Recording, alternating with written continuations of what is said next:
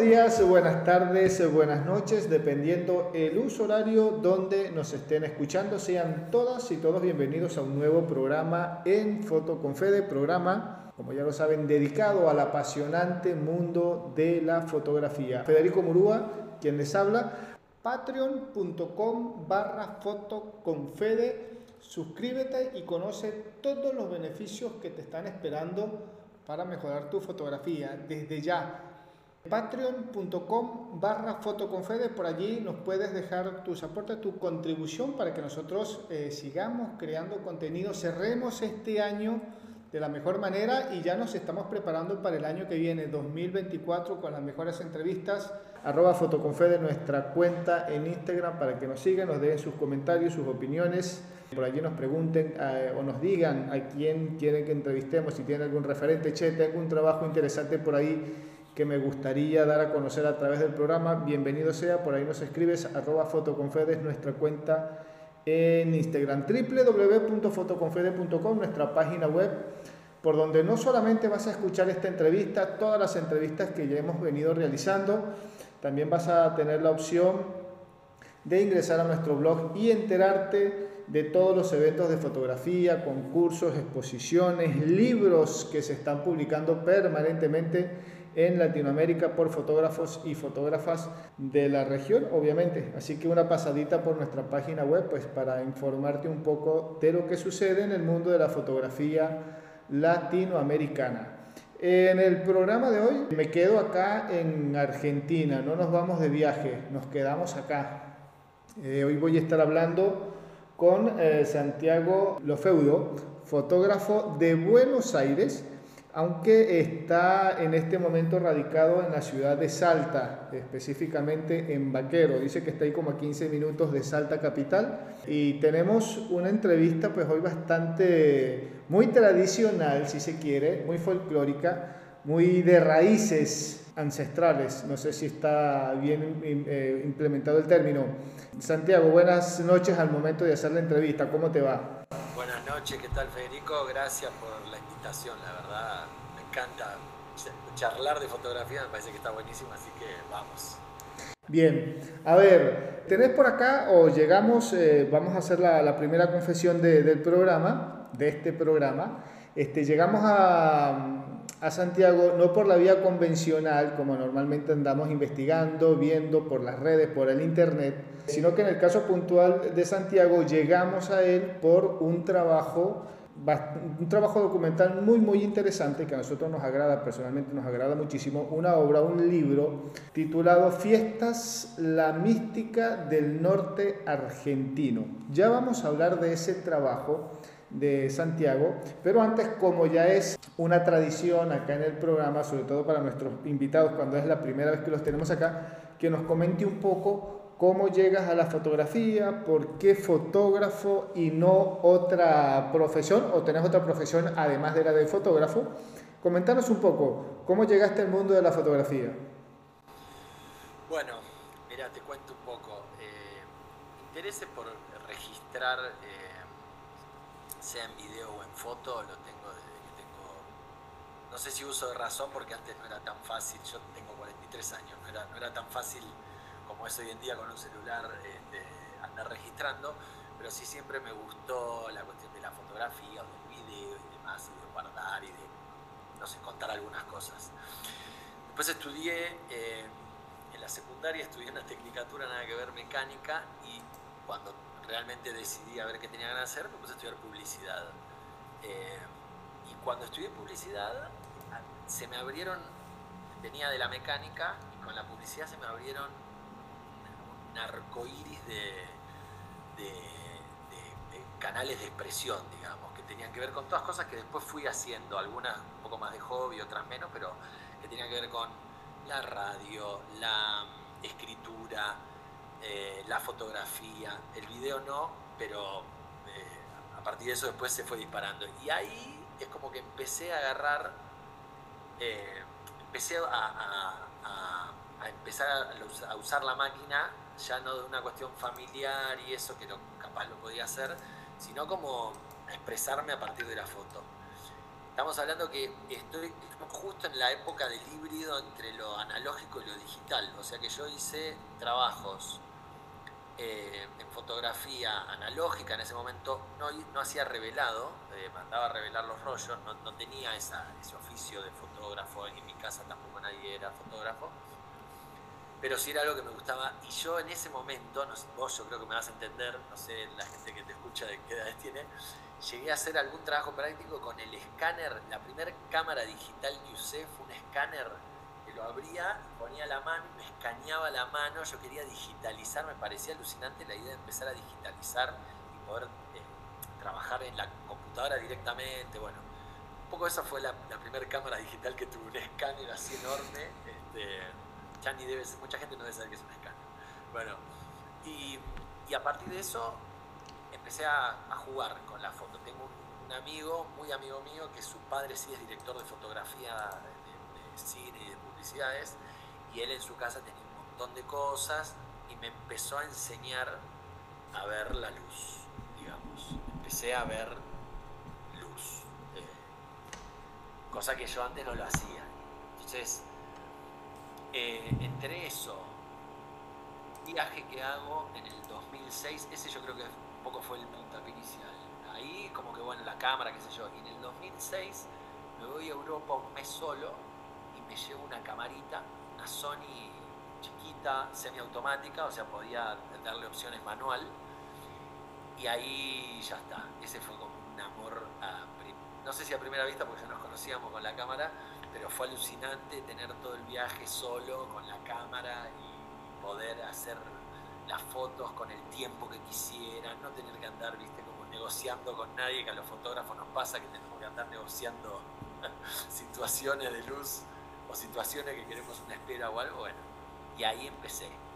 Lo primero que hice cuando después llegué a Buenos Aires es, me contacto con una fotógrafa que este, se llama eh, Alicia Segal, que viene del fotoperiodismo, una señora grande, le empiezo a mostrar esas fotos y empiezo a hacer como un primer eh, ensayo, yo no sabía que era un ensayo, pero empecé a sacarle fotos a ferreteros, que es un oficio que heredé de mi viejo y que yo le vendía cosas a ferreteros y empiezo a hacer ese trabajo, empiezo a hacer este, algunas cosas de tango porque hablo con una revista y le digo, che, yo no tenía idea qué hacer, de qué vivía un fotógrafo ahí.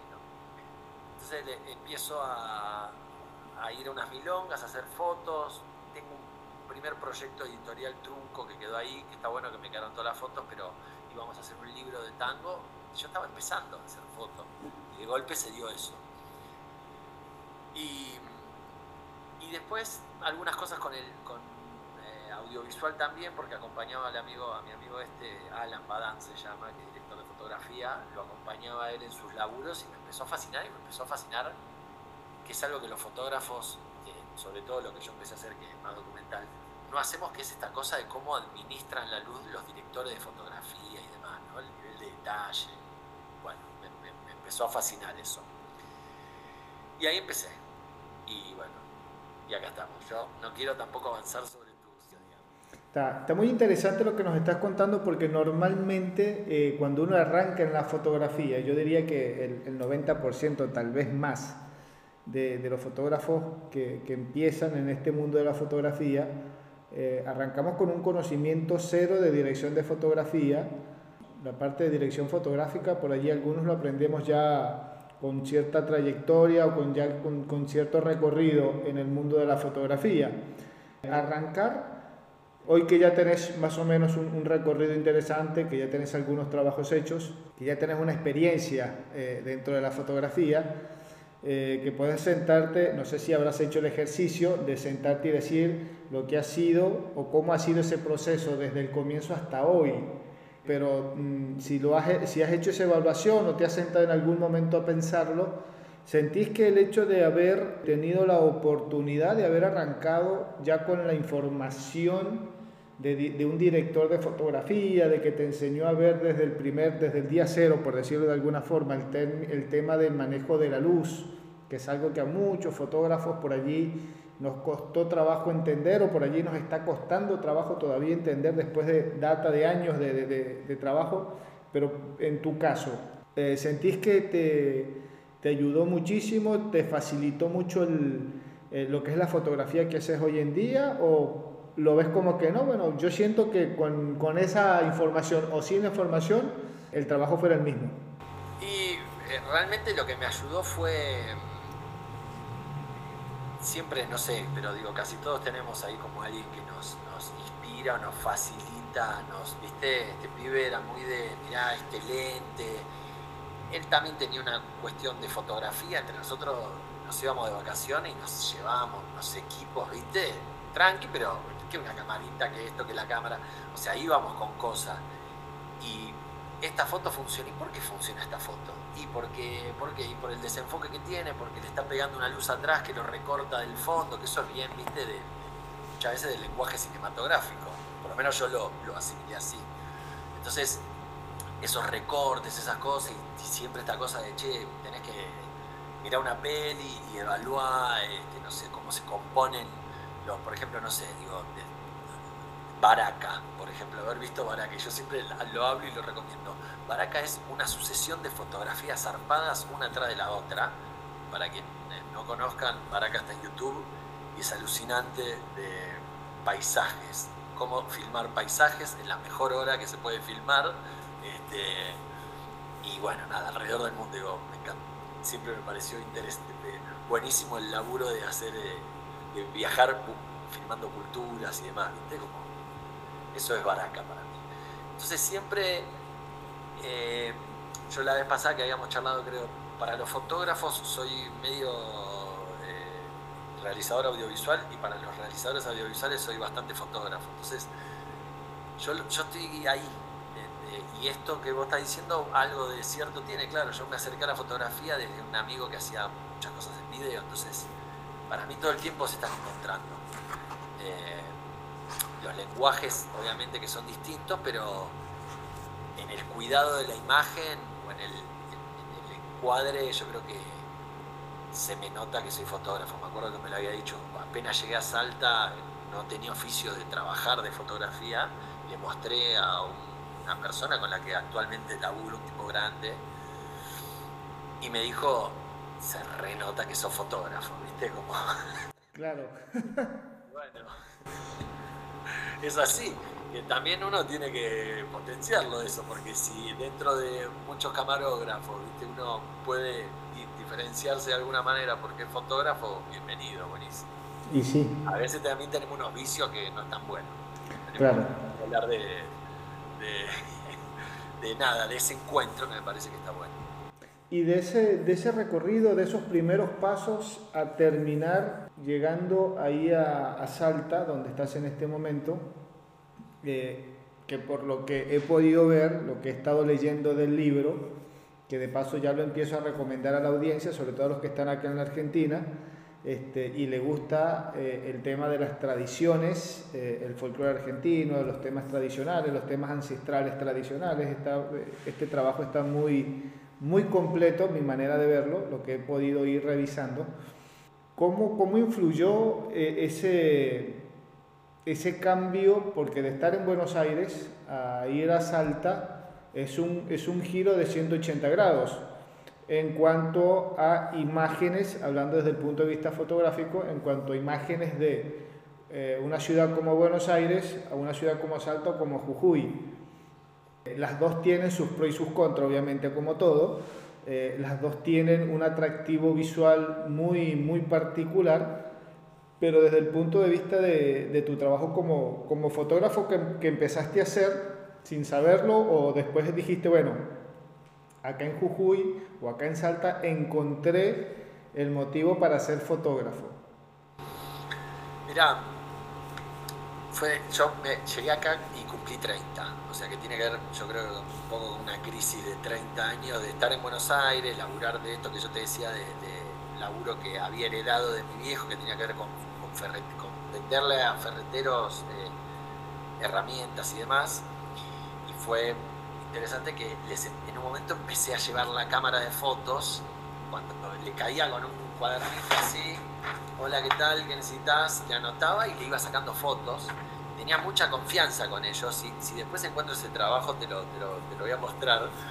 tenía mucha confianza, entonces lograba cosas que a mí me gustaron porque había mucha complicidad eh, con los ferreteros. El ferretero es un ser bien de bien, bien porteño, ¿viste? Como que tiene un tachero, tipo que está ahí, que le llega con toda una urgencia el porteño a, que se me rompió esto y con toda una cosa, y entra a la ferretería y es como entrar a un lugar sin tiempo, donde el tipo, el ferretero, es el, zen iluminado que te da el tornillito que a vos te hace ahorrar dinero. Tengo un afecto especial, mi viejo ferretero, mi hermana es ferretera. Bueno, entonces eh, salía de eso y yo no siempre me quise ir de Buenos Aires, no sabía dónde. Y termino yendo a Salta. había venido varias veces de vacaciones, pero la verdad es que no, conocía mucha gente ni nada. Y, siempre me pareció, eh, me dio la sensación de esta cosa, y yo creo que en el libro un poco me, pasa. Digo, yo llego y estoy dos, dos o tres años, ya no me acuerdo, algunas fiestas tardé capaz un poco más, pero fueron dos o tres años haciendo fotos. Y yo hoy veo el libro y me pasa de ver de tener a veces una mirada muy, como si fuera muy desde lo ajeno, y yo después me fui apropiando un poco de Salta. O sea, empecé a, voy una vez a la fiesta, voy dos veces a la fiesta y me fascinan unas cosas. Cuando vas tres veces a la fiesta te empiezan a fascinar otras cosas. Y ahí también se pone interesante nuestro laburo, me parece, cuando uno puede empezar a avanzar sobre las capas de lo que estás este, observando, qué sé yo, de lo que querés contar, o por lo menos en principio Ahí había algo de querer contar cómo son las fiestas, pero bueno, me parece que en esas capas o yo hay cosas que me, parecen interesantes y que a veces entiendo que fueron a partir del, tiempo y de haber llegado y de ir conociendo la idiosincrasia. Yo Jujuy no conozco tanto, fui varias veces, fui para toda la fiesta, pero vivo en Salta y sí, y hace ya, llegué en el 2009, habría que hacer la cuenta que son 14 años, y llegué para esta época. Llegué un 16 de septiembre, que es el día posterior a la fiesta del milagro, que es la fiesta más grande que se hace en Salta a nivel religioso, la fiesta patronal. Se para toda la semana, llega gente de todos lados, peregrinos de todos lados que caminan durante 10 eh, días. Los, que están más lejos están cerca de Bolivia. Y, se da mucho eso, que eso en Buenos Aires no existe. Y entiendo que en muchas provincias tampoco existe, pero la cuestión de las fiestas patronales y del peso que tienen la la cuestión cultural tan arraigada y demás. No, yo nunca lo había vivido, lo más cercano era algunos carnavales que viví en, Buenos Aires, pero muy desde afuera, que se armaba un corso, qué sé yo, y no mucho más. En la ciudad uno está como, no sé, el tiempo es distinto. Acá hay una cosa que tiene que ver con un tiempo particular de cada una de las de los pueblos, de las provincias, sobre todo de los pueblos, es la fiesta patronal, es la fiesta patronal y vienen de otros pueblos a esa fiesta patronal y se para todo. es una atmósfera totalmente diferente. Totalmente, donde hay, está, bueno, está la canción de Serrat sobre la fiesta, viste, que un poco te describe ese clima de pueblo, donde se cruzan todos, y después cada uno vuelve ¿no? a, donde, está. Eh, pero esa, la fiesta tiene algo de eso y, Paki, que es, la, quien escribió el libro y quien tuvo la idea, en realidad, si querés, no sé vos decirme cuándo avanzamos con el libro, pero te cuento un poco después cómo fue que, iniciamos esa idea. Pero sí, la llegada Salta es ese libro en algún punto, porque son mis primeros dos, tres años con la cámara de foto, con mucho tiempo libre, porque no tenía un laburo, eh, empecé a hacer laburos muy de a poco, sociales, empecé a hacer laburos eh, pero yo llegué acá, sí, llegué con ahorros, me quedé muy quieto, muy quietito, que estaba acá en Salta, no gastando un mango, y, bueno, nada, estaba soltero, sin hijos, sin nada, entonces, un momento muy, próspero para la fotografía, para mi vinculación con la fotografía. Bien, estamos conversando con Santiago Lofeudo, fotógrafo argentino que eh, ya ahora a partir de este momento estamos ya de lleno, eh, después de esta pequeña introducción o presentación sobre cómo empezamos en el mundo de la fotografía, que por allí hay gente que dice, bueno, pero ¿será que yo fui el único que empezó así? ¿O yo estoy empezando en este momento y no sé por dónde entrarle? ¿O me pasa solamente esto a mí? Y entonces de repente haciendo estos comentarios o charlando un poco, convivencias de terceros, dice, ah, bueno, pero es normal lo que me está pasando, este es el camino, voy bien, eh, esto es inventando, esto es arriesgándose, este, sanamente obviamente, lo decimos acá en el programa, pero bueno, eh, un poco como para hacer esa introducción, para conocer primero al fotógrafo y ahora para conocer su obra. Este, no todos los días tenemos la oportunidad de conversar con un fotógrafo sobre su libro, eh, y menos en estos tiempos que está todo tan, tan complejo económicamente y de conseguir editoriales y toda la historia. Eh, el, el, lamentable cuento del nunca acabar. Pero en tu caso, Santiago, Fiestas, la mística del norte argentino. Un libro que eh, vos estás en la parte fotográfica y recién ahí lo comentaste un poquito, en lo que es la redacción, un poco la historia, cómo la contaron, vos a través de tus fotos y ella a través de la redacción, Paqui Arias, una periodista, si mal no leí acá en el libro, te ayudó con la parte que por ahí nos cuesta un poco a los fotógrafos, que es escribir. Nosotros escribimos con luz, ellos escriben eh, con letras, con, con palabras. A ver, contame un poco, ¿cómo nace la idea de hacer este trabajo y por qué? A ver. Bien, mirá, esto fue así, digamos. también cuando tiene tiempo aparecen estas cosas. Eh, yo llego a Salta y al tiempo voy al carnaval de Jujuy. Estaba llegando a Salta, estando acá, es lo que todos queremos ir al carnaval de Jujuy. Bueno, efectivamente voy al carnaval de Jujuy y termino publicando en el Facebook algunas fotos del carnaval. Y una conocida de acá, que recién estaba yo, hacía 3, 4 meses que estaba en Salta, me dice, che, mi hermana tiene como un libro escrito sobre eh, fiestas tradicionales, religiosas, etc. Eh, y no tiene, lo había hecho en su momento con una fotógrafa con la que después no lograron avanzar, no sé bien qué fue lo que pasó, pero dice, a ella le quedaron un montón de historias para ilustrar. Bueno, me pongo a hablar con, con ella, que estaba en Buenos Aires en ese momento con Paqui, y Paqui me dice, mira, yo te paso todo lo que tengo, te paso los contactos de las personas, sé libre. Tenía tiempo, por suerte tenía una, una cangú eh, que me llevó a todos lados y que la, la usé para dormir, digo, hay, hay incluso no sé si aparecerá en alguna foto, creo que no aparece, pero la usé, la verdad que estuvo buenísimo, me fui a lugares, por ejemplo hay una fiesta que es de Casabindo, que la recomiendo totalmente, está buenísima, eh, y me acuerdo que dormí en la camioneta, la tuve que dejar para abajo porque hace un frío terrible, es, eh, cerca de, de, la, de La Quiaca, lugar con mucha puna, mucha altura, en agosto, eh, mucho frío,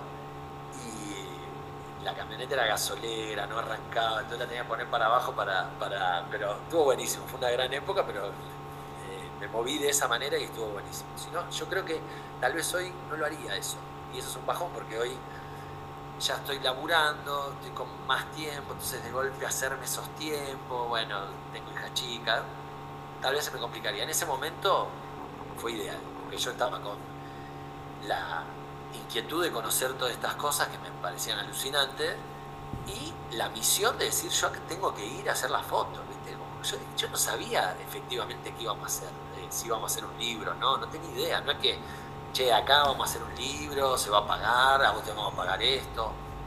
Nada, en blanco. Voy, y también me parece que está buenísimo porque yo esas fotos las, las usé mucho después.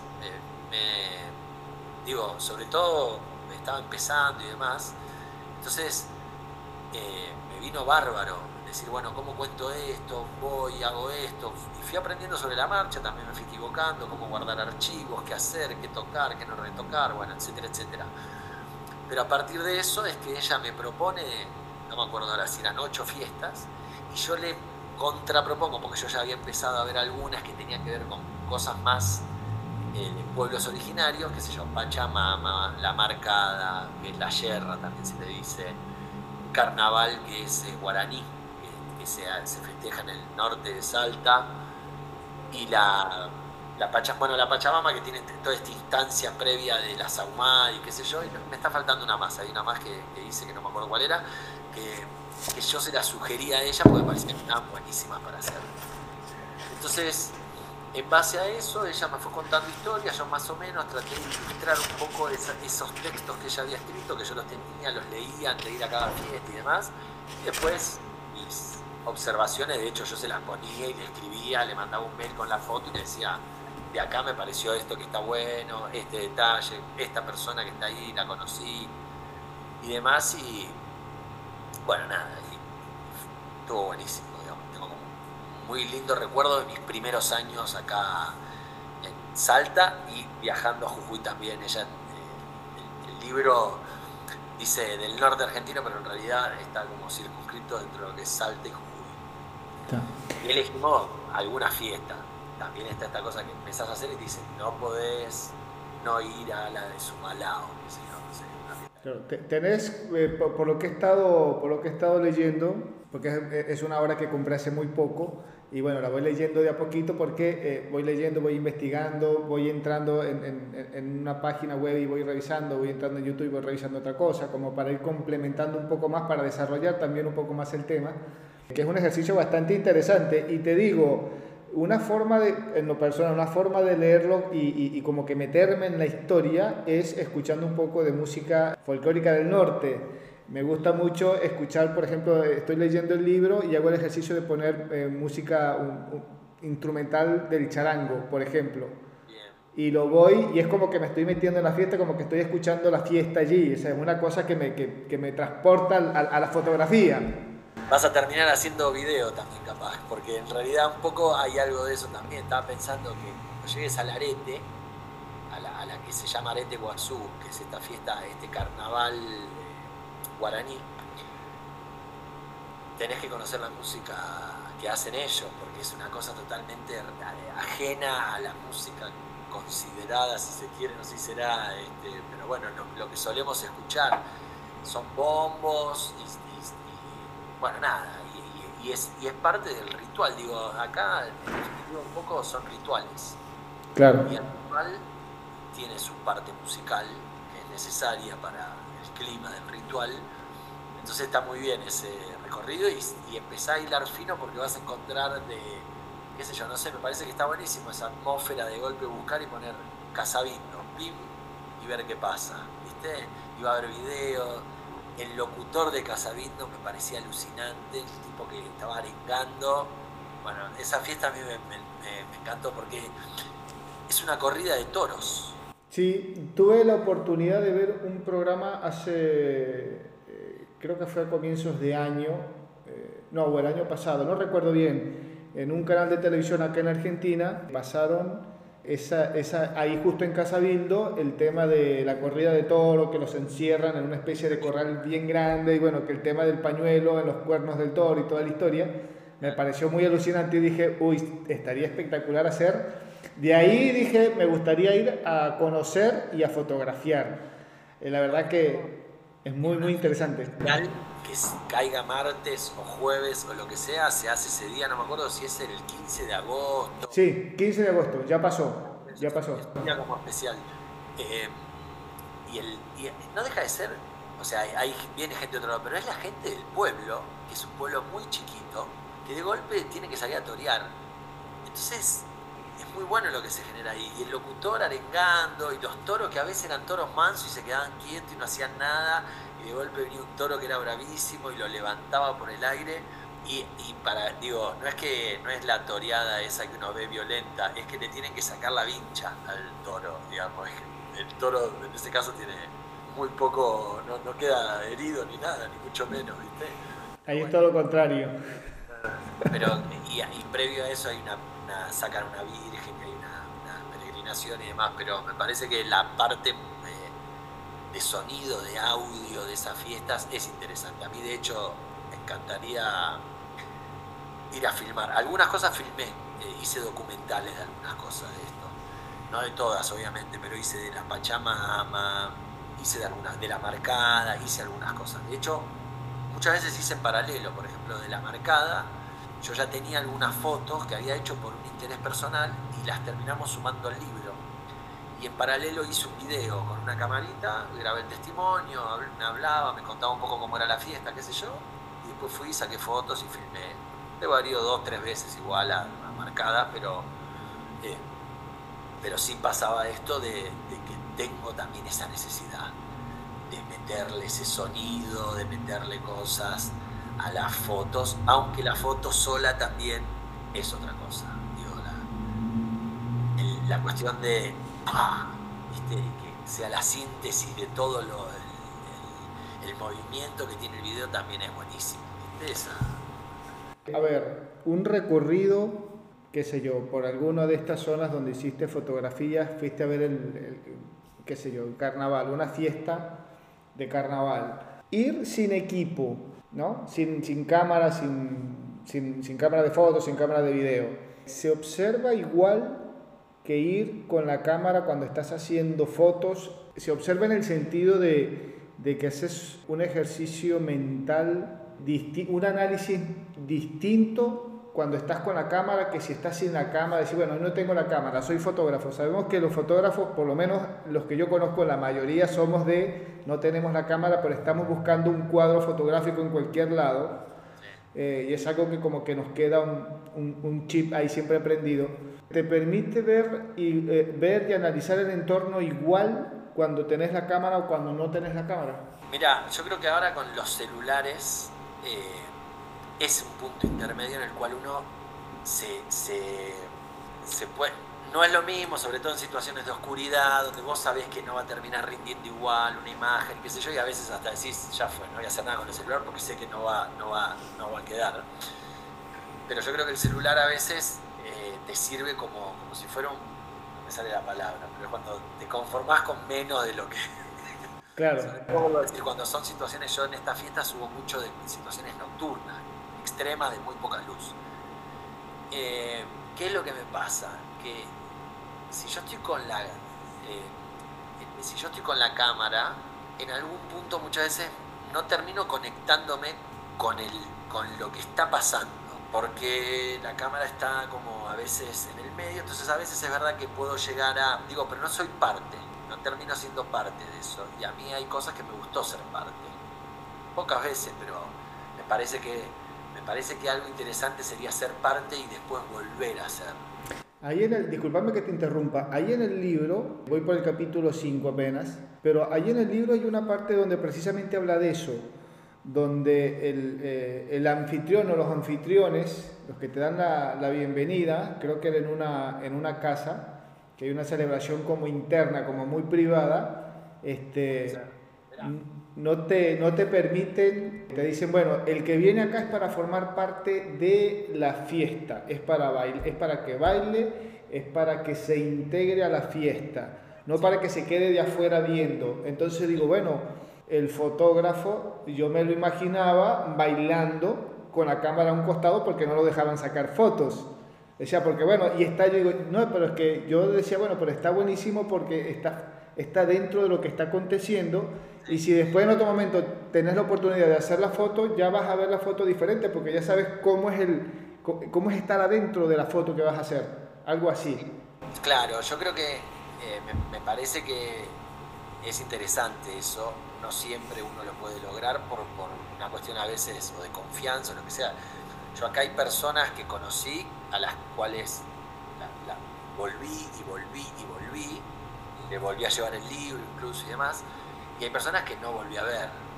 Entonces, eh,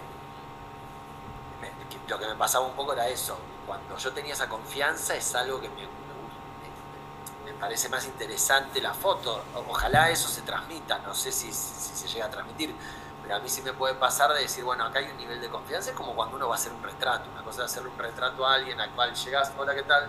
Si te tengo que hacer una foto, le la foto. Y otra distinta es, estás hablando, compartís, lo conocés, ¿viste? Bueno, cuestiones de nuestro oficio, pero me parece que son, volvemos a las capas, digamos, a, que uno puede ir. Entonces, cuando uno es parte de, si uno logra manera ser parte de, de, esos rituales, que son difíciles porque muchas veces no son muy ajenos. Yo a mí soy de Buenos Aires, a los 30 años llegué acá, no, no. Pero en algunos casos me invitaron, pude, pude ser parte, me pareció que estuvo bueno. Y la cámara a veces me, me saca de la situación porque estoy, estoy pensando en esto, ¿viste? cuál es el mejor lugar para sacar la foto, ¿viste? Sobre todo en esta fiesta yo tenía un laburo medio de reportero porque pensaba en algunas imágenes generales, en detalles, en esto. Entonces uno empieza a intelectualizar ahí un poco la fiesta y se empieza a abstraer. Que es necesario también. Porque y sí, sí, sí, sí. sí. digo, a mí me ha pasado muchas veces, tanto en paisajes o lo que sea, decir, ¿cómo no tengo la cámara? ¿Cómo no tengo? Qué boludo que no traje este lente que yo sabía que iba a estar jodido. Entonces, nos pasa, ¿eh? todo el tiempo me parece que es estar y no estar, ¿viste? Como estoy, disfruto y de golpe saco la cámara y empiezo a, sacar fotos. Me pasa con los recitales, por ejemplo, mi pareja canta. Muchas veces yo voy concierto y le saco fotos, qué sé yo, y me dice, ¿qué te pareció? Y digo, no, no te pude escuchar mucho. Claro. No pude, porque estoy pensando de qué lado saco la foto, saco de acá, pum, saco, saco, saco arriba, me voy arriba. Entonces, no, no logro conectar con eso. Lo ideal sería un punto intermedio, qué sé yo. Eh, sobre todo con lo digital, viste que vos medio que no, la tarjeta de memoria vos le tirás y, se la banca. Entonces, capaz que si uno iría con 36 fotos a la vieja escuela, la administras mejor la energía, ¿viste? Sacas una foto, te quedas mirando. Y sí, esperando la canción, dice, bueno, el temazo o el, tema principal es este, ahí tengo que hacer la foto porque sé que en ese tema es donde el, vocalista, por decir algo, el guitarrista es donde explota o da lo mejor por ese tema, entonces ahí voy a tener la foto. Ahora no, ahora dale que en cualquier momento saldrá. Claro, eso sí, en algún punto, también después con los años uno va aprendiendo y va administrando toda esa energía, pero eh, porque sabe que después se tiene que sentar a editar todas esas fotos pero, pero creo que sí, que se trata un poco de esa puntería y de, incluso llevado a la fiesta o a lo que sea, es como ir administrando eso. Bueno, acá está bueno hacer alguna foto, pero también me parece interesante bajar la cámara y ver qué pasa con la gente, porque si no, yo creo que nos ha pasado a todos, ¿viste? De que, de que se rompe algo también. Cuando hay una celebración eh, íntima, que es a lo que a uno también le gusta, porque poco lo hablábamos antes, querés acceder a esos espacios íntimos, nos gusta a nosotros, no sé, como tener ese, registro, que haya un tipo sacando fotos, es hincha pelota también. Sí. Es invasivo. Y se te pone acá al lado y no sé qué, ¿viste? Entonces, eso, hay, uno está todo el tiempo ahí, un poco a veces me siento medio culpable porque por estar ahí, por otro lado, la gente a veces le copa, hay veces que no le ha copado, de todo. Bueno, pasa de todo.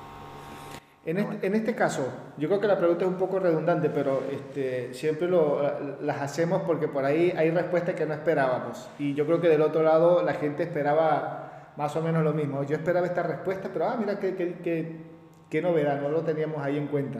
Puede aprender, se puede conocer mejor nuestro entorno gracias a la fotografía, pero no lo digo gracias a la fotografía desde el punto de vista de, de ya la imagen, de mira, acá está el papel impreso, lo estoy viendo acá en este libro, sino desde el, el ejercicio de analizar lo que voy a fotografiar, de entender qué voy a fotografiar, porque quiero contar una historia y tengo que conocer bien todo el entorno para saber cómo contar esa historia. Cosa que por allí, de repente, si yo voy a hacer una simple descripción o una narración, este, por allí eh, lo hago más, entre comillas, superficial. Con la fotografía como que hay que profundizar más, nos permite llegar más a fondo, escudriñar un poquito más. La fotografía nos da ese, ese plus que por allí este, la narrativa o la escritura no, por las características que tiene cada una, ¿no? que por ahí no nos, no nos lo permite? Eh, mira, yo creo que es eh, sí y hay temas que yo, yo nunca trabajé, digamos, en un medio gráfico en el cual me manden a cubrir, viste, como una cosa así. Lo que a mí me parece que hay temas que nos, nos movilizan, o nos conmueven, o lo que sea. Entonces, eh, yo en mi caso he usado la fotografía también como una si fuera una excusa de acercamiento. Digo, yo no, no soy de hacer muchas preguntas a la gente, de consultar y demás. Entonces la cámara fue un poco una excusa de acercarme desde ese lugar, ¿viste? Por algo también, digo, eh, hago video y el video tiene que ver con entrevistas y demás. Entonces, si me pasa con la fotografía o me pasó, eh, o con la cámara, digamos, para haga lo que haga, que es una manera de esto, de acercarme y de, y de, y de conocerme y a veces de integrarme al, al entorno, ¿viste? De, de, acercarme y de yo, si no, no hay manera que esté en un lugar de esos. No, no, no. Y tampoco capaz, no sé si me hubieran recibido, porque hay gente que le copa, ¿viste? Registrar, sobre todo en esto hay, hay mucha cuestión de mucha gente que no quiere perder la tradición, entonces les gusta registrar. Hay una señora, me acuerdo cuando fui a hacer la fiesta de los difuntos en Nazareno, un pueblito que está bien cerca de Bolivia, me decía, yo quiero, quiero que me grabes hablando y contando cómo es la fiesta. ¿viste? Bueno, yo no tenía trípode de nada, puse la cámara arriba de encima cámaras de fotos que ya filmaban bien, qué sé yo, una Canon, una 7D, la puse arriba de un libro y que hable. Y quedó y bueno, y se lo mandé y qué sé yo. Entonces, no sé bien si te estoy contestando la pregunta, pero me parece que también uno juega un rol a veces, si es bien aceptado y si, si, si juega un rol eh, que lo hace habitar ese contexto de una manera interesante. A mí me ha abierto puertas eh, la fotografía en ese lugar. Veo, conozco acá, hay un fotoreportero zarpado que se llama Javier Corbalán. Muchas veces hablé con él de esto, incluso en un momento quería hacer un documental sobre él porque me parece alucinante lo que hace. Y él a mí me ha pasado de yo llegar y del tribuno, viste, como te estamos esperando. Yo decía, no, no, yo no laburo para el tribuno, que es el diario de acá. Pero es como, viste, llegó, él es el que va a venir a contar las cosas y demás. Entonces, entiendo que está esa cuestión de, bueno, vamos a entender que, de qué estamos hablando acá. Y también el poder de síntesis que tiene que tener un fotógrafo, que, que a veces el que escribe lo tiene de otra manera fotógrafo tiene que en dos, tres fotos resolver un conflicto. Y sí. Mostrar un conflicto. Bueno, ahí es donde me parece que tiene que estar ese, tratar de hacer el ejercicio del entendimiento de la situación. Yo voy a hacer una pregunta muy, un poco egoísta, si se quiere, muy, muy mía, este, porque tengo la oportunidad de tener el libro acá, este, lo estoy viendo, el oyente lamentablemente en este momento no, pero bueno, es una invitación para que lo vayan a buscar. Y déjame que tenga también, yo tengo, la, tengo un PDF que, se lo puede compartir, porque la verdad es que el libro físico, ya no sé si se consigue, yo la vez pasada conseguí, acá lo tengo, justo lo tengo, lo tenía acá en, bueno, una biblioteca que tengo. A mí me encanta que circule, ¿viste? Digo, cuando vos me avisaste, digo, mirá, ¿cómo conseguiste el libro? Yo no sabía ya si, si se vendía, lo veo en Mercado Libre, porque a veces alguien me lo quiere comprar, no sé cuánto está, ¿viste? Qué sé yo, no tengo idea. Entonces, digo, está en PDF y me parece que puede estar bueno que dejemos un link ahí para quien quiera acceder. Bueno, buenísimo, buenísimo. Ahí está. No, no, no, hay ningún link, pero siempre quise decir eso como dicen en YouTube. Claro, no, ahí ya después lo vamos a, lo vamos a agregar a la entrevista en la página web, lo, los agregamos para que la gente vaya y lo, lo tenga, lo busque, por lo menos se, se entere un poquito y se conecte con nosotros en la conversa, porque también es eso. Pero parte de esa, de, esa pregunta muy individual es que alguna de las cosas que me llamó mucho la atención fue la tapa del libro. Esa foto que, que estoy viendo es una especie como, es, una máscara muy original, ¿eh? no es una máscara tradicional, como por decir decirlo, de, de, la famosa máscara de carnaval que uno se puede imaginar, muy típica, muy representativa de la región. Y me llamó mucho la atención las manos de, del señor que está sujetando la máscara. Dicen que la tapa de los libros es lo que nos termina de atrapar muchas veces. Porque uno entra a una librería y realmente yo empiezo a ver libros y bueno, si la tapa me gusta o el título me gusta, me detengo. O sea, fíjate, por lo menos en mi caso, lo que, lo que debe costar que, que me vendan un libro. Me tiene que gustar o la foto de la portada o el título. Entonces ya por ahí eh, conmigo es medio complicado. Pero en este caso, ¿cómo nace la idea de la tapa del libro? Pues es una es un tema mío que tengo allí con, con el libro. Perfecto. Escuchame, vos te tomás el trabajo de hacer esto, vos hacer las preguntas que vos quieras. Muestro la tapa del libro para, para. Acá hace un desenfoque medio raro, pero bueno, qué sé yo, está ahí. Eh, al, principio no lo entendía, decía, ¿qué es? Qué, Claro, después cuando fui leyendo el libro, que me detengo un momento a ver la tapa, fue que le, le encontré la forma, que es una máscara como de la cara de un toro, con unos cuernos, y es que después, porque después lo vi, lo vi reflejado en, un, en una de, de las historias que es una, es una confrontación entre el tigre y el toro. Dije, ah, bueno, ahí está la máscara del toro, el tigre, qué sé yo. Ahí, me, ahí, ahí entendí. Estoy viendo a ver si aparece más grande. No, acá está. Eh, no sé si se llega a ver. Exactamente, esa es la foto, esa es la foto. Ahí, este desenfoque que hace, ahí. Ahí, ahí, ahí lo tenemos, claro, ahí está. Viene el toro, digamos, ahí, ahí creo que se lo ve. Bueno, eh, bueno, esta es una de las fiestas que yo eh, sumé, digamos, a la propuesta, eh, porque me pareció muy, muy interesante.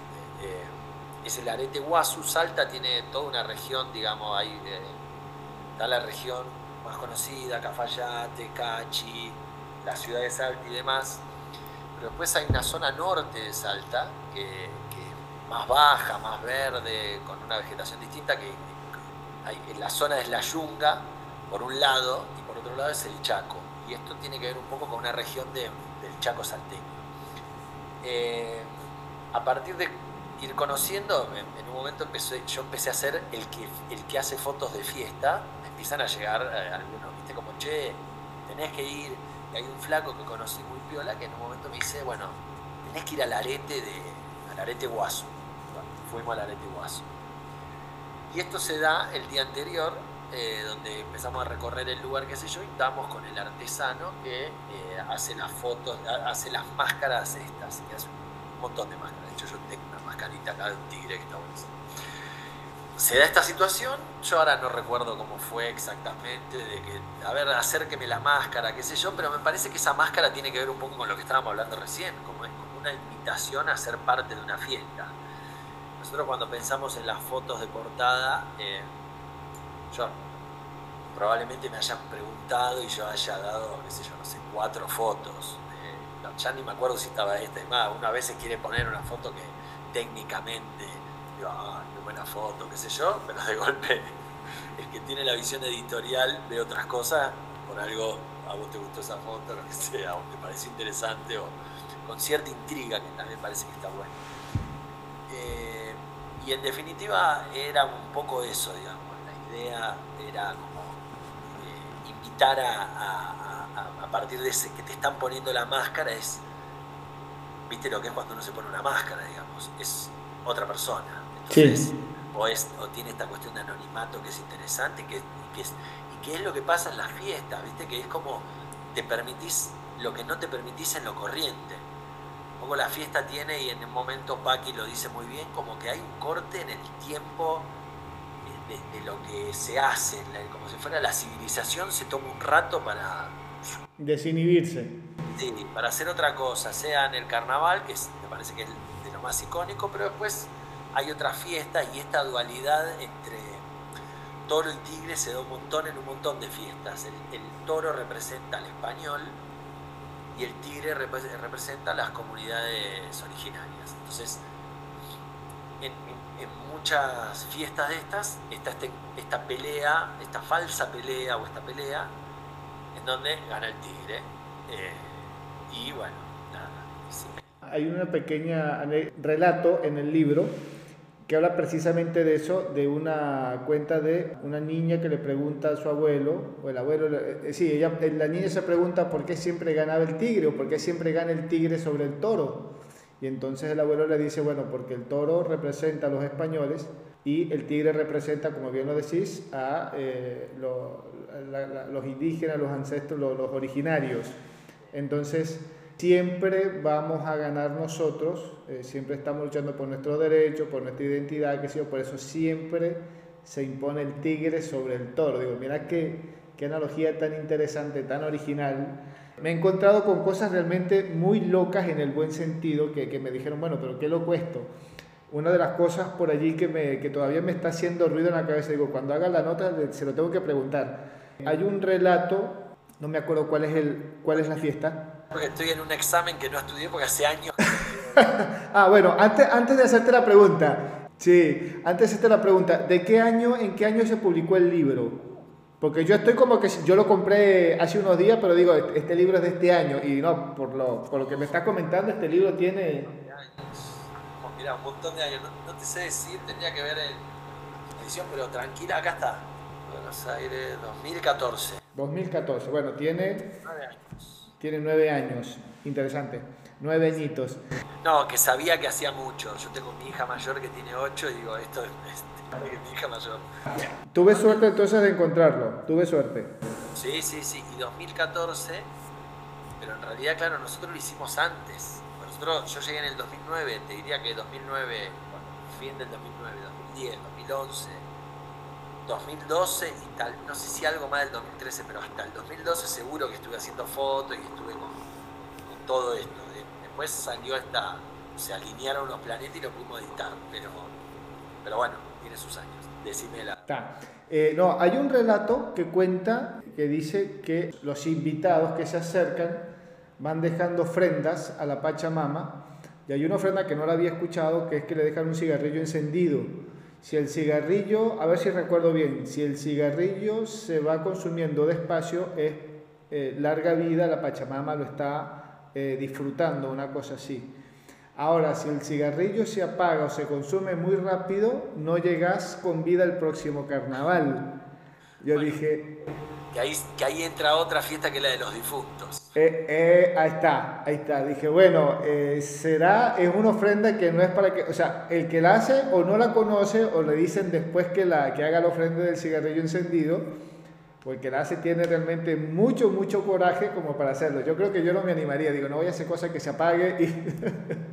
Mira, yo la, eh, honestamente no, recuerdo, digamos, hay, hay, unas cuestiones que a veces son muy, muy finitas o muy depende de cada lugar que vos lo hagas, ¿viste? Y como, como de rituales eh, tienen sus reglas. Entonces vos de golpe vas a un lugar y dices, no, esto acá hay que hacerlo de tal hora a tal hora porque si no, no sé qué cosa. Y y es así y vos crees que es así. Cuando vos te vas al pueblo de al lado a veces, hay otras reglas. Entonces, lo del cigarrillo es verdad, es muy loco ver, eh, no sé, en una escuela que hagan una cosa y le ponen el cigarrillo. No te voy a decir que los chicos están fumando, pero... pero claro, es una ofrenda.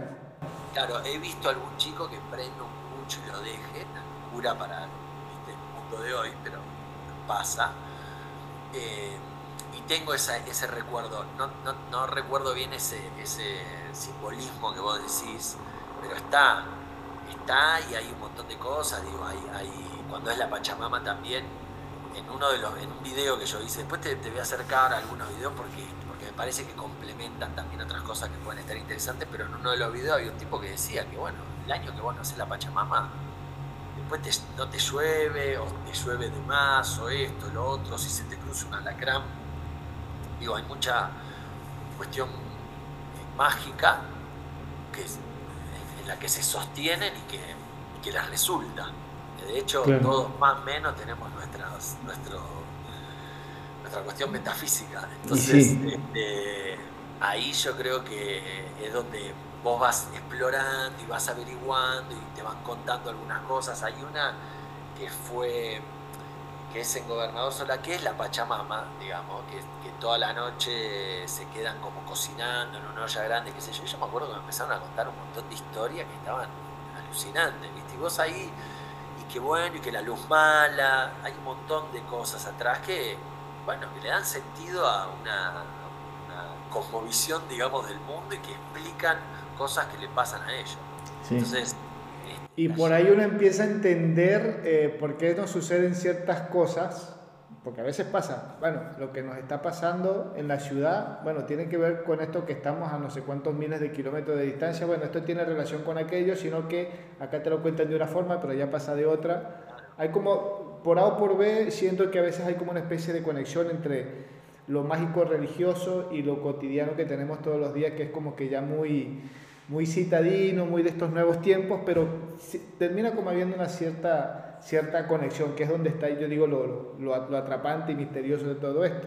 Claro, sí, sí, sí, que yo creo que a uno que yo me, digo, tuve no tuve ni siquiera formación religiosa, pero sí vengo de familia que era, era creyente, hice algo de catecismo, qué sé yo, pero muy por arriba, pero después es como que me, momento se me fue todo, ¿viste?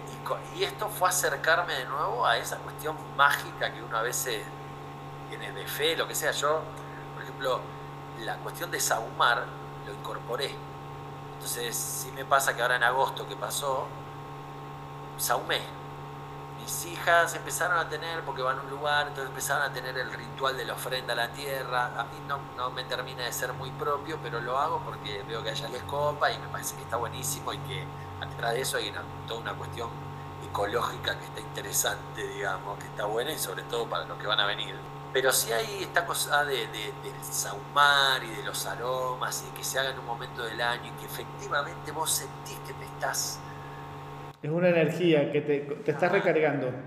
Y si yo le estoy adjudicando a eso, está bien y, pasa a ser un ritual y ahí tú lo, ya está, le doy sentido y, está bien. Como dicen por ahí, de que vuelan, vuelan. De que vuelan, vuelan. Y quién sabe. A ver, yo creo que nos hemos excedido unos minutitos con la entrevista, pero la verdad, este, yo estoy, soy muy apasionado de estas cosas, de, de, este tipo de trabajos fotográficos, la verdad. Te quiero hacer dos, dos, preguntitas más y ya con esto cerramos, porque también entendemos la, la hora. Al momento de hacer la entrevista y estamos llegando, ya llegamos a la medianoche.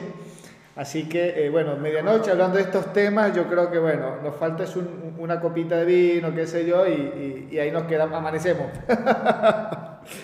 Pero, eh, a ver, Santiago, eh, luego de este trabajo, ¿qué sigue? O, qué estás preparando? ¿O hiciste esto y lo dejaste ahí? Dijiste, bueno, ya esto fue como que mi, ya hice el libro, me falta sembrar el árbol, ya tengo un hijo, tengo los, hijos, hice el libro, me falta sembrar el árbol. ¿O ya hiciste las tres cosas? Puse, puse árboles, puse algunos Ya está, ya cumpliste, como dicen por ahí. No, lo que, lo que fui haciendo después, digamos, tiene que ver con un poco con lo que estuvimos hablando de, de video de empezar a llevar a imágenes alguna de las fiestas, que, me parece que también hay una cosa que está interesante cuando la gente te empieza a contar y demás con sus palabras o a filmar, hay eh, incluso he vuelto a esos mismos lugares, el lugar donde está el arete es una comunidad que laburan un montón, eh, hacen, hacen artesanías, laburan con turismo y demás, están en una red de turismo comunitario, entonces yo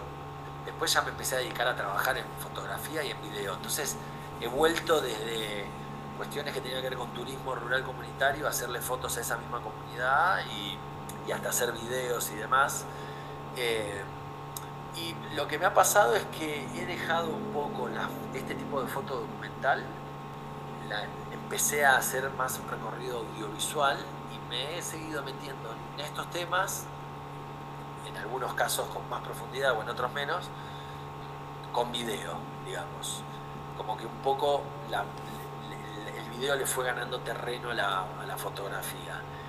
Y me siguen pareciendo interesantes estos temas, digamos. Después empecé a desmenuzar un poco más y si tengo una cuestión acá, me, fascina todo lo que sea la cuestión de la alimentación eh, y la manera de producir eh, los alimentos y demás. Entonces esos son como unos temas a los que yo le voy dando vuelta, más allá de la, cuestión laboral que haga, que también me manejo los dos mundos, desde hacer fotoproducto de algunas cosas y demás, y de hacer videos. Estoy ahí todo el tiempo. Pero a nivel trabajo así de autor, eh, no, empecé a hacer, hice esto, esto sí me abrió, como te decía antes, la puerta para llevar audiovisual estos mismos temas y empecé en ese, en ese mundo. Y la foto la tengo, sigo haciendo algunas fotos, pero no, no de una manera así como estructurada en cuanto a trabajo y demás. Más libre. Sí, sí, lo hago de una manera más libre más vinculada al placer también que era... Lo que, lo que hoy en día llaman eh, es el ejercicio de, hace 40, 50 años, yo creo que desde que se inventó la fotografía, pero en estos tiempos le están colocando, están renombrando las cosas, pero es lo mismo con otro nombre. Hoy en día, si no me equivoco, es lo que, lo que están llamando la, fotografía terapéutica, una cosa así. yo, la verdad es que un poco agradezco tenerla porque cuando uno empieza a trabajar, empiezas a vincular distinto Digo, yo este trabajo no sé si lo hubiera podido hacer si ya estaba laburando, viste, cuando empezás a laburar es como que a mí me pasa, digo, no sé, no, digo que sea algo común, pero bueno, a ver, empezás a estructurarlo y que esto y que lo, no sé, digo, a veces entra en otra esfera en la que querés monetizar tu tus viajes o lo que sea y demás, porque también, bueno. Y sí, forma parte del, del día a día, del fotógrafo, obvio. Y, acá también había una inquietud mía de que yo estaba empezando, entonces yo quiero hacer, estás con esa voracidad de, hacer, de conocer y demás, que bueno, que está buenísimo tenerla. Yo creo que también tiene que ver con ciclos y que en algún momento retomar eso porque me sigue apasionando la foto, me sigue apasionando vivir y contar historias y demás, entonces volverá. Entiendo que me puede volver desde lo audiovisual o desde la fotografía, pero ahí está, sigo con eso ahí dando vueltas. Santiago, penúltima, penúltima pregunta, la última es más cortita. Eh, penúltima pregunta, recomendaciones a la audiencia. Nos escuchan, afortunadamente, en toda Latinoamérica y por ahí nos vamos a otros países fuera de, de, la región. ¿Qué se le puede decir? ¿Qué recomendaciones desde tu punto de vista, tu experiencia, tu formación, este trabajo que has hecho, vivencia dentro de la fotografía? ¿Qué, qué, qué podemos recomendar? Y para mí eh, me parece, qué sé yo, hay una cuestión con el hacer, que el movimiento se demuestra andando y, ir atrás de cosas que a uno lo van obviamente no es nada nuevo lo que voy a decir, ni mucho menos, pero sí con cómo una cosa va llevando a la otra, ¿viste? Yo acá me fui dando cuenta muy prácticamente, muy, eh, no sé cómo es la palabra, pero lo vi muy evidente, cómo haber hecho este trabajo después me lleva a otro y a otro y me vincula con unas personas y demás. Entonces, ahí hay porque también había intereses genuinos, ¿viste? De quiero conocer esto, quiero conocer lo otro, y se te van abriendo puertas y alguien te puede conocer, te, vincula con alguien. Entonces me parece que hay algo ahí de ir desmenuzando el, interés genuino, sobre todo cuando estamos hablando de alguien que está empezando y que no sabe qué, puede, qué es lo, cómo encarar algo. Me acuerdo cuando yo hacía lo de ferreteros, me angustiaba mucho la cuestión de, bueno, y saco fotos, pero ¿cuándo lo termino? Y lo terminé acá ocho años después de haber hecho la última foto, capaz. Entendí de qué estaba hablando ocho años después. Estaba hablando de mi estaba hablando de cosas muy simples, ¿viste? De mi, de cómo me vinculaba yo con estos ferreteros, con la familia. Entonces, ese sentido a veces tarda en llegar, pero me parece que hay que confiar en el, en el ir haciendo, en guardar. Yo por lo menos soy de guardar las fotos, tengo fotos, ahora no sé dónde están las de los ferreteros, algún lado tienen que estar. Ya no vas a dormir esta noche, te voy a poner a buscar. Creo que hay algo de, que después uno le termina encontrando un cierto sentido a todo lo que fue haciendo, ¿viste? Y bueno, qué sé yo, no sé. Y el, camino me parece que está buenísimo. Hay algo de, de, la, de, la, de lo lúdico de la foto que también está re bueno y que a mí me sigue gustando y me sigue. El otro día mi hija me dice, que tiene 8 años, me dice, mira la luz cómo le pega al cerro. Yo dije, ya, ya me puedo retirar. Claro, ya, ya sembraste esa semilla. Sí, que, que, a mí me parece alucinante todas las tardes. Eh, nosotros los, los que apreciamos las variaciones de la luz y cómo una, un rayo de luz puede hacer algo eh, extraordinario, yo creo que hay que seguir en esa. En la medida que podamos, nos sigamos asombrando de esas cosas y bueno, no sé, no, no, no tengo mucho más. Este, porque aparte, la verdad es que ahora yo veo un montón de fotógrafos y filmmakers y qué sé yo, que suben sus cosas que uno tiene idea. Cuando yo me acuerdo tenía 30 años y no tenía la más pálida idea cómo iba a ganar un peso haciendo fotos. Hoy me da la sensación que hay un montón de gente que te explica cómo y está buenísimo, ¿viste? En ese momento me acuerdo que le preguntaba a esta tipa, esta Alicia Segal, digo, ¿de qué, de qué voy a vivir? yo quería alargar todo y dedicarme a la foto, ¿viste? Y bueno. Acá estamos, acá estamos. Mira dónde te trajo la fotografía. Santiago, para lo último, para las personas que por allí eh, te quieren contactar, quieren hacerte algunas preguntas, quieren pedirte algún consejo, por ahí te quieren invitar a hacer alguna charla, alguna conferencia, no sabemos, decimos acá en el programa, no sabemos del otro lado quién nos esté escuchando. Por allí es de alguien, que sé yo, en Honduras, que dice, bueno, estas cosas nosotros no las tenemos acá, que venga Santiago y nos cuente, nos... Eh, nos ilustre un poco, hacemos un intercambio, que venga él para acá y nos cuente de las tradiciones del norte argentino y después nosotros vamos allá, eh, qué sé yo, a Salta y le hablamos de las tradiciones acá de Honduras. Por decir, yo estoy tirando siempre ideas acá en el programa para que algún productor o alguien que esté por allí cazando, ¿y yo qué hago? Bueno, acá tiramos ideas también. Y despacio nos pueden invitar, ¿por qué no? Y formamos parte de, de, de todo esto, de toda esta locura. Pero ¿por dónde se te puede contactar? ¿Por dónde pueden por allí solicitarte o pedirte? Bueno, eh, ya nos dijiste que lo vamos a, tenemos la, la dicha, eh, te lo agradecemos ya de antemano. Tenemos el, el, link para disfrutar de la obra en digital, por lo menos para que la gente lo pueda conocer y de, y de paso, ¿por qué no? Lo vaya cazando por allí y lo compre. El, el, libro en físico, que es otra forma de ver la fotografía, para mí son dos mundos diferentes. Yo prefiero la fotografía impresa de toda la vida. Y bueno, y de paso para ayudar y, aportar al, al, al trabajo de, de, los fotógrafos, porque también e, es importante eso. Pero ¿por dónde se te ubica? ¿Por dónde se te puede contactar? El, la, la, vía de acceso, digamos, de, de la, la, vía de comunicación es en Instagram, que es santilofe, arroba santilofe y después es esa en realidad, porque a partir de eso yo después tengo un Vimeo donde subo algunos laburos y demás, pero por donde hablo es por... Bueno, Santiago, te agradezco y acá estamos llegando casi a las dos y media de la noche.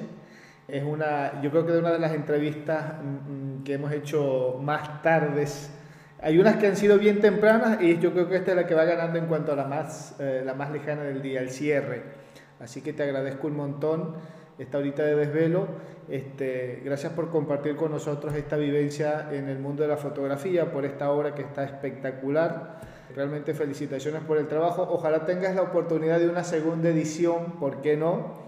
Acá ya tienes las puertas abiertas del programa como para darle un poquito más de empuje al trabajo. Algo vamos a publicarnos, aparte de la entrevista, vamos a publicar alguna redacción con fotos del, del, del libro para darle un poquito más de, de empuje, para que el oyente tenga algo más donde ver y por ahí, ¿por qué no? Bueno, este, ubicar la obra, que sería para nosotros también una, una ayudita importante para, para, los fotógrafos de, con los que conversamos acá en el programa para un empuje también a su, al talento y a la dedicación en el mundo de la fotografía. Así que te agradecemos un montón esta, esta charla y espero que, bueno, que la audiencia lo haya disfrutado tanto como, como yo de este lado, realmente. Bueno, yo te agradezco a vos, la verdad, la, la nada, la hablar de la foto, me parece que está buenísimo, y reflexionar, ¿viste? Que, que hace uno, porque en lo cotidiano no, no, tenemos este espacio y está buenísimo, así que te agradezco muchísimo la invitación y bueno, nada, acá estoy para lo que necesiten. Bueno, quien quita, por ahí nos cruzamos en el próximo carnaval haciendo, haciendo fotos, así que no sabemos. No Estamos todos pintados con los gorros. Cierto. Tienes razón, por eso nos vemos porque eh, andamos todos con, con, las vestimentas típicas de, del carnaval argentino, que desde ya eh, invitamos a, a, la audiencia que se dé una vuelta por acá por la Argentina, que no solo es turístico lo que se conoce normalmente, el centro del país, capital, hay zonas como el norte argentino, Salta, Jujuy, que son un espectáculo. Así que los invitamos desde ya, vayan haciendo la reserva porque Salta y Jujuy eh, ya más o menos para diciembre ya no hay reservas por ningún lado. Explota. Es tan avasallante como el carnaval de Brasil. Saquen cuenta. Así que prepárense con tiempo y a los fotógrafos que deseen ir a, a fotografiar, hagan su reserva con tiempo, preparen sus equipos con tiempo, vayan contactando por ahí a Santiago, ¿por qué no? De repente Santiago, che, eh, necesito un guía, ahí está Santiago disponible. Y, que, y hay que tener cuidado que hay mucha espuma y talco, con lo cual... Ah, ah, ah eso es cierto, eso también, eso no, no, no lo hablamos en este programa, lo hablamos con Carolina Franco, en su momento, que es una fotógrafa amiga de ahí de Jujuy, que también tiene un trabajo hecho sobre el carnaval jujeño, que es todo un espectáculo también. Eh, Santiago, muchísimas gracias. Nosotros despedimos el programa por la tarde, eh, por la noche ya de hoy, casi madrugada. Este, Federico Murúa, quien, quien les habló. estuvimos conversando con Santiago Lofeude, eh, fotógrafo de Buenos Aires, que está radicado en Vaquero, eso es en la provincia de Salta, al norte argentino, eh, allá en lo alto. Con él estuvimos conversando en esta madrugada del día de hoy, de la noche de hoy. Este, ya saben que este programa, todos los que vienen y los que ya han pasado, www.fotoconfede.com, por allí lo vas a escuchar, vas a ver imágenes, vas a ver fotos, ahí va a estar el link por ahí dando vuelta para que tengan acceso al, al libro, por lo menos en la versión digital. Arroba Fotoconfede, nuestra cuenta en Instagram para que nos sigan, nos hagan sus comentarios, nos dejen sus inquietudes, sus dudas Todo lo que quieran saber, bueno, arroba fotoconfede. Patreon.com barra fotoconfede. Suscríbete y conoce todos los beneficios que te están esperando para mejorar tu fotografía desde ya. Patreon.com barra fotoconfede, por allí nos puedes dejar tus aportes, tu contribución para que nosotros eh, sigamos creando contenido, cerremos este año de la mejor manera y ya nos estamos preparando para el año que viene, 2024, con las mejores entrevistas. Nosotros nos despedimos, será hasta el próximo jueves donde vamos a estar con otro entrevistado u otra entrevistada, no sabemos. Eh, va a ser fotógrafo o fotógrafa, eso seguro. Vamos a estar hablando sobre este apasionante mundo de la fotografía. Nos encontramos la semana que viene con un programa de corte similar. Chau, chau, nos estamos viendo.